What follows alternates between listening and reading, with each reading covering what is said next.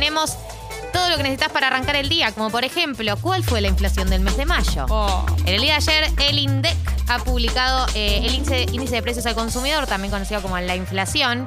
Eh, se publica en junio, pero es la de mayo. La buena noticia es más baja que la de abril, o sea, la inflación de mayo fue del 3,3%. Lo- Es la más baja de los últimos cinco meses. Bueno, ¿Es una buena noticia? Por supuesto. Siempre es una buena noticia que baje la inflación porque básicamente perdemos menos poder adquisitivo de lo que ya estamos perdiendo, igual Sí. mes a mes. sí. Pero aún así no alcanza para la meta que se puso el gobierno. Recordemos que el gobierno cuando, eh, a fin del año pasado, cuando los gobiernos arman el presupuesto 2021, que es tipo planificar cuánta plata van a invertir en cada área, también planifican cuánta inflación va a haber. Y eh, la meta anual era el 29%.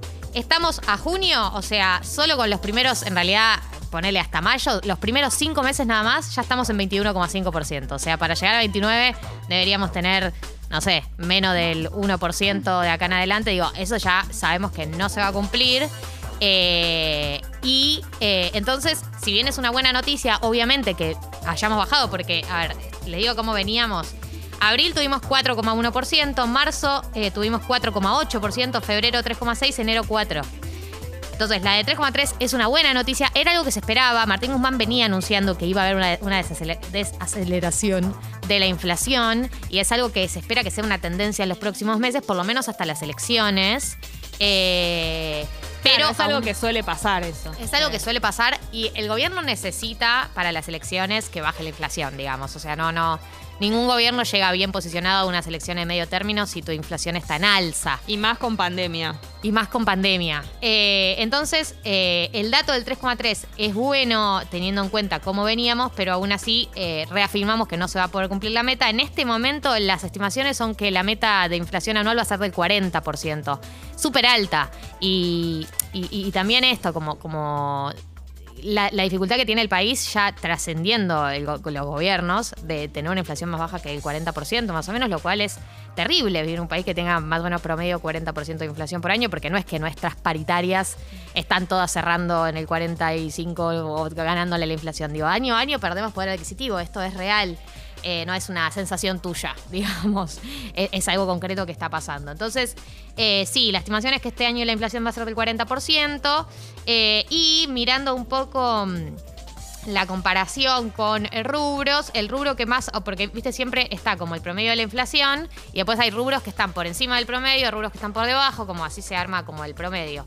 Eh, la que más aumentó fue el transporte, que aumentó un 6% por las subas en eh, combustibles, vehículos GNC.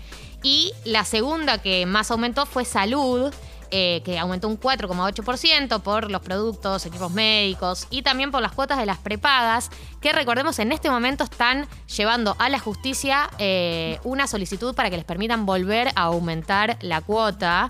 Este es un tema que no sé si yo no lo traje todavía, estoy pensando si traerlo como en profundidad o no, que es que se está empezando a plantear, no sé si va a prosperar o no, porque fue algo que dijo Cristina Kirchner y eso no significa que sea un proyecto oficial del gobierno, a veces ella dice cosas en, en discursos y no se traduce en una política del gobierno, pero Cristina Kirchner la otra, la otra vez en un acto dijo una frase que tenía que ver con que hay que repensar el sistema de salud, ¿no? En el sistema público, eh, obras sociales prepagas, que la pandemia de alguna manera desnudó como las limitaciones y que había que pensar en una posible reforma.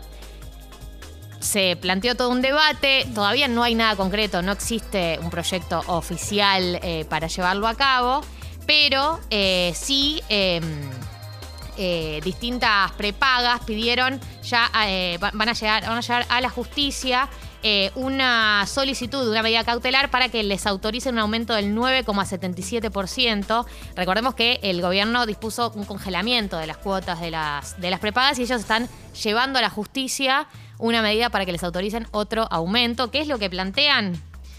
Acá tengo los argumentos. ¿Qué Dicen que hay un desfasaje entre el aumento de los costos y los porcentajes de los aumentos que había autorizado el ministerio.